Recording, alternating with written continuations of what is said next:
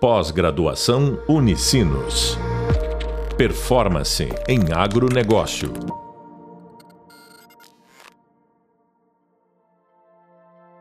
Olá, eu sou o professor Carlos Daniel Baiotto e hoje vamos conversar sobre um tema fundamental sobre o cooperativismo, que é a relação entre o reconhecimento da ONU sobre o impacto que as cooperativas geram nas suas comunidades e a relação entre cooperativismo e felicidade. É interessante percebermos que o cooperativismo tem múltiplas dimensões né, e reconhecido por várias entidades importantes, entre elas a ONU. A ONU, eh, em 2012, proclamou o Ano das Cooperativas, por reconhecer o cooperativismo como sendo a melhor forma de organização social e econômica já criada pelo homem. Eu vou explicar um pouco mais essa história. Também vamos conversar sobre a relação do Papa Francisco com o cooperativismo.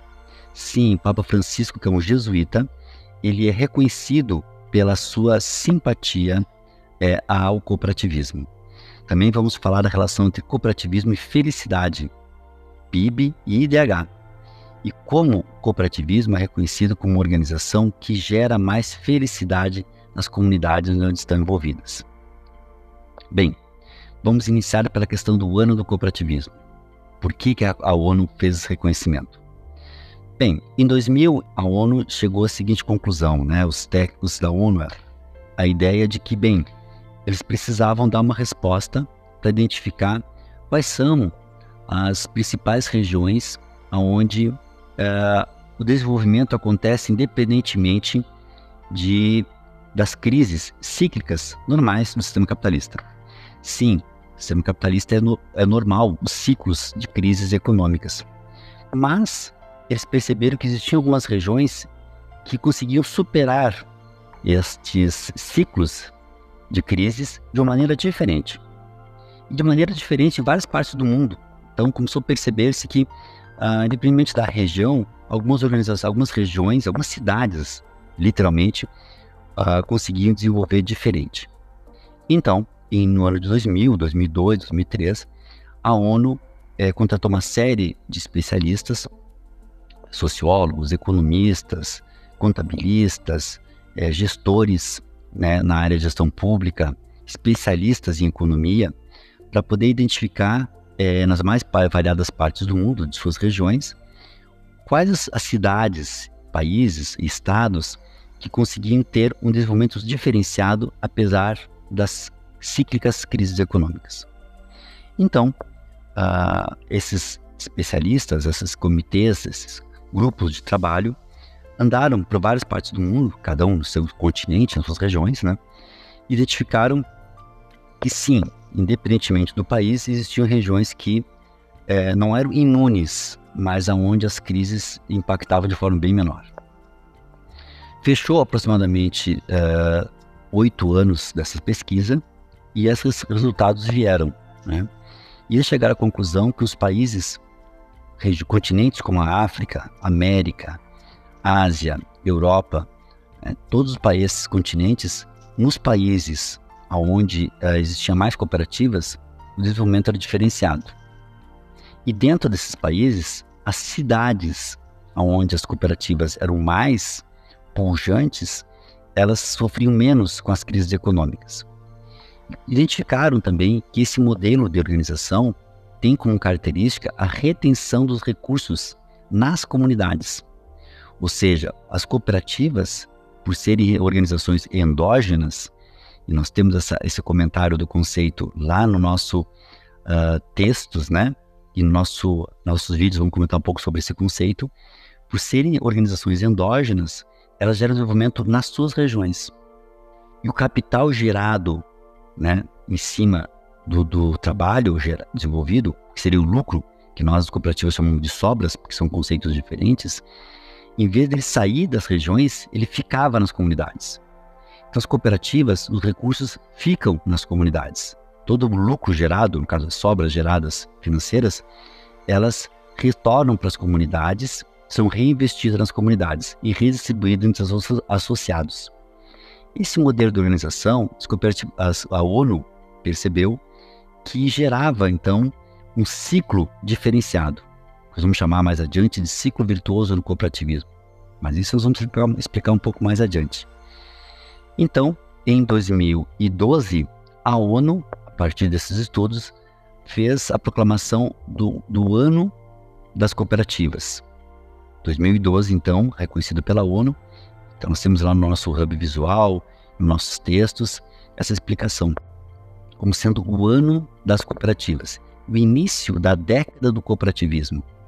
E o que, que essa década do cooperativismo, então, uh, estaria relacionada? Bem, primeiro, é uma possibilidade de evidenciar para as comunidades o impacto que as cooperativas geram nas suas regiões, para o desenvolvimento de todas as comunidades. Assim está na encíclica da, da ONU, resolução da ONU. A resolução da ONU coloca exatamente isso. As cooperativas desenvolvem tanto a igualdade de gênero quanto as comunidades mais carentes, ela é redistributiva, ela dialoga com todos os sistemas econômicos e ela vai se desenvolvendo junto com as pessoas. Então, a organização cooperativa se desenvolve junto com as pessoas. E os países membros da ONU, que assinaram né, a Carta de Acordo com a ONU, se comprometeram a, nos seus países, nas suas regiões, desenvolverem políticas públicas voltadas ao cooperativismo. Então, no Brasil, por exemplo, o gestor público né, que estava é, na presidência, 2012 em diante, naquela década do cooperativismo, é, estaria responsável por gerar políticas públicas que fomentassem o cooperativismo. E assim foi em todos os nossos, os países do mundo. Então, diferentes países desenvolveram diferentes políticas públicas para fomentar o cooperativismo, indo ao encontro dessa resolução da ONU. Então, nós temos várias experiências nesse período, por exemplo, no Brasil se constituiu a capital nacional do cooperativismo, que é Nova Petrópolis. Uh, se desenvolveu uh, políticas públicas de estímulo a cooperativas mais populares. As cooperativas de crédito, as cooperativas agro receberam mais estímulo. E quando a gente fala mais estímulo, não é necessariamente estímulo financeiro, mas sim é, possibilidades de se desenvolverem e de competirem no mercado de forma mais igualitária. Então, esse reconhecimento da ONU para nós foi muito importante, porque evidencia aquilo que nós, cooperativistas, já sabemos: que as cooperativas, sim, geram desenvolvimento diferenciado. Ainda na questão da ONU, a ONU reconheceu, a partir de alguns anos, que existe uma relação direta entre desenvolvimento econômico e maior bem-estar das pessoas em comunidade. E indicadores como o PIB e o IDH não conseguiam mapear ou evidenciar esse bem-estar de uma forma mais ampla. O PIB, como vocês sabem, ele só identifica o volume de financeiro que gera numa comunidade. Não significa que esse volume financeiro vai estar centralizado na mão de poucas pessoas ou descentralizados. Então, o PIB produto interno bruto, não é um indicador de desenvolvimento sustentável. Ele é um indicador de riqueza. E riqueza não é igual a desenvolvimento.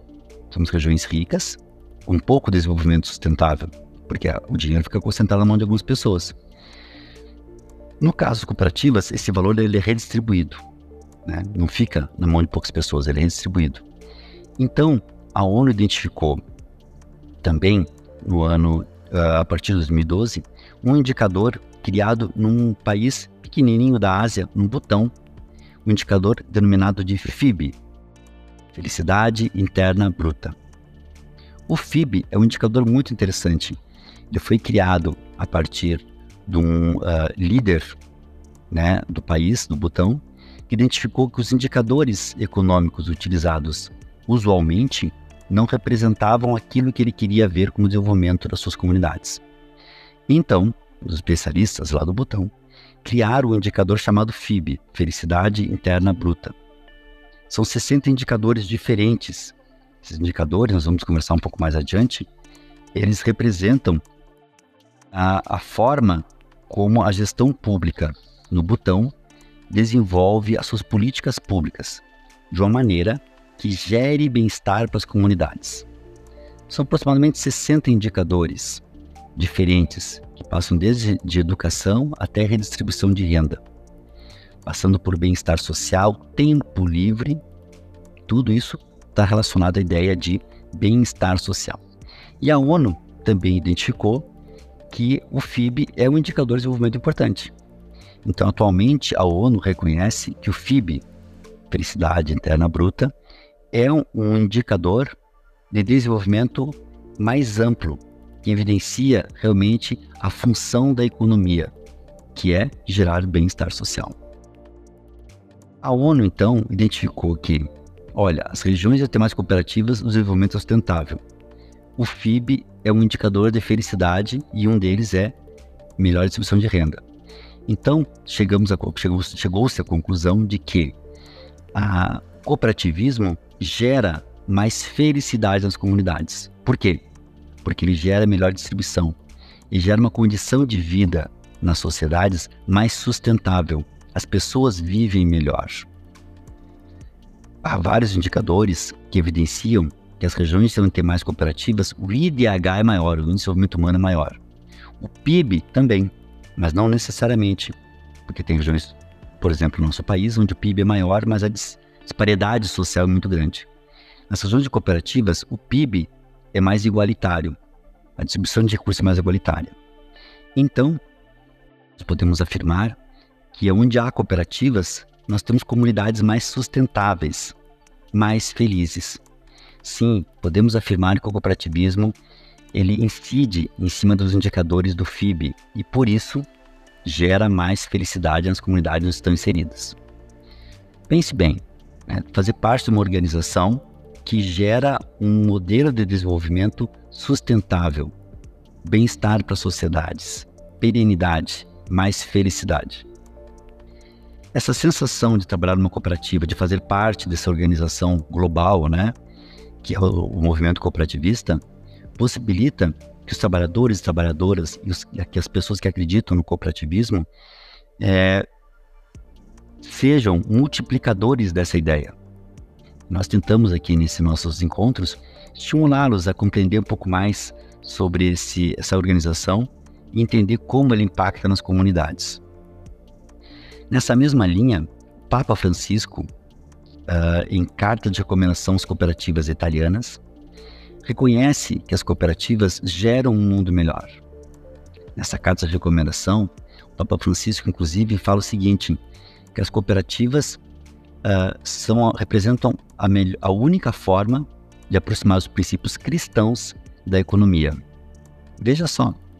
Então, o cooperativismo ele traz em si a ideia da própria proposta cristã, né, de uma área mais igualitária. E o Papa Francisco vai um pouco mais além. Ele diz o seguinte, que a, a sugere que as cooperativas mantenham-se mais próximas dos seus princípios e valores, tema que nós vamos discutir um pouco mais adiante, para que ela, ele pede que as cooperativas diferenciem-se dos outros modelos de organização, que sejam mais solidárias, que sejam mais envolvidas nas comunidades onde estão, estão relacionadas. Isso, nós vamos conversar um pouco mais adiante, fica muito claro nos princípios do cooperativismo.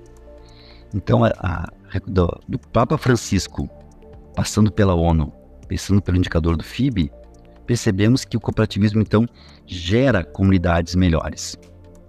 Essa discussão sobre como as cooperativas geram uma sociedade melhor, nós teremos nossos próximos encontros próximo podcast, nossos vídeos, no material escrito. Você poderá entender um pouco mais esse impacto que as cooperativas geram, esse modelo de desenvolvimento diferenciado. A ONU, nas suas organizações e suas entidades representativas, tem trabalhado em prol de fomentar o cooperativismo em várias partes do mundo. Então, além dos países fomentarem, a própria ONU tem feito isso. A Organização de Indústria e Comércio tem feito isso também. A, a, a Organização do Trabalho tem feito isso também. Todas essas organizações internacionais reconhecem o impacto que as cooperativas geram nas comunidades.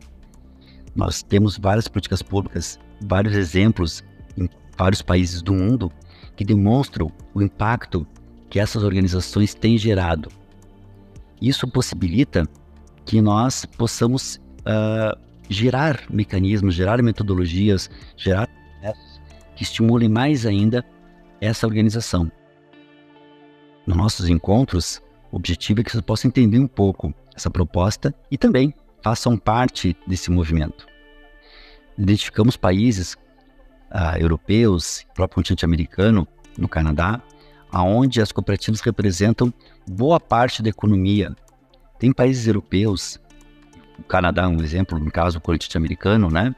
Onde as cooperativas de crédito, por exemplo, representam 60, 70, 80% de toda a economia, todo o sistema financeiro que circula.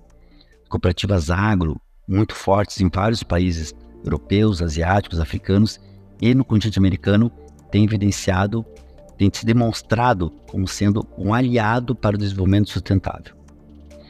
Então, sugerimos que você pesquise um pouco mais, veja as suas, as suas comunidades, identifique as regiões onde tem mais cooperativas e perceba como essas regiões geram desenvolvimento diferenciado. Como essas comunidades, as pessoas, podemos afirmar, são mais felizes né, por essa redistribuição. Nós teremos um pouco mais adiante, então você ah, acabou de ver um pouco sobre a ideia do propósito cooperativista, que é gerar comunidades melhores. Né? O grande chavão do cooperativismo é esse, gerar comunidades melhores. Por quê? Porque ela essa redistribuição de renda, ela é endógena, ela tem essa, esse reconhecimento de gerar comunidades mais sustentáveis. No próximo encontro, nós vamos discutir um pouco mais sobre temas relacionados à questão da economia e como as cooperativas são organizações diferentes. Espero que vocês tenham percebido o impacto e a importância desse modelo de organização nas suas comunidades, que possam identificar como esses ambientes articulam de forma diferente, como você pode contribuir também, né, participando desse ciclo virtuoso do cooperativismo. A gente fala, a gente pode participar de várias maneiras, às vezes com, comprando produtos e serviços de cooperativas, você está estimulando o cooperativismo. Veja a próxima vez no supermercado, tenta ver lá comprar produtos que sejam de cooperativas. Saiba que quando você compra produtos ou serviços de cooperativas, você está estimulando economias locais, vivas, potencializando, caso da agricultura, a agricultura familiar, no caso de cooperativas de crédito, a permanência do capital nas comunidades. Perceba esse impacto dessas, desse modelo de organização tão bem reconhecido e com aval da própria ONU e do Papa. Então, eu sou o professor Carlos Daniel Baiotto e nos encontramos nos próximos podcasts para conversar um pouco sobre a diferença entre uma empresa cooperativa e outros modelos de organização, bem como um modelo de qual impacto as cooperativas geram nessas comunidades e nessas, nesse modelo de economia diferenciado. Nos encontramos logo mais em breve. Bons estudos! Pós-graduação Unicinos. Performance em agronegócio.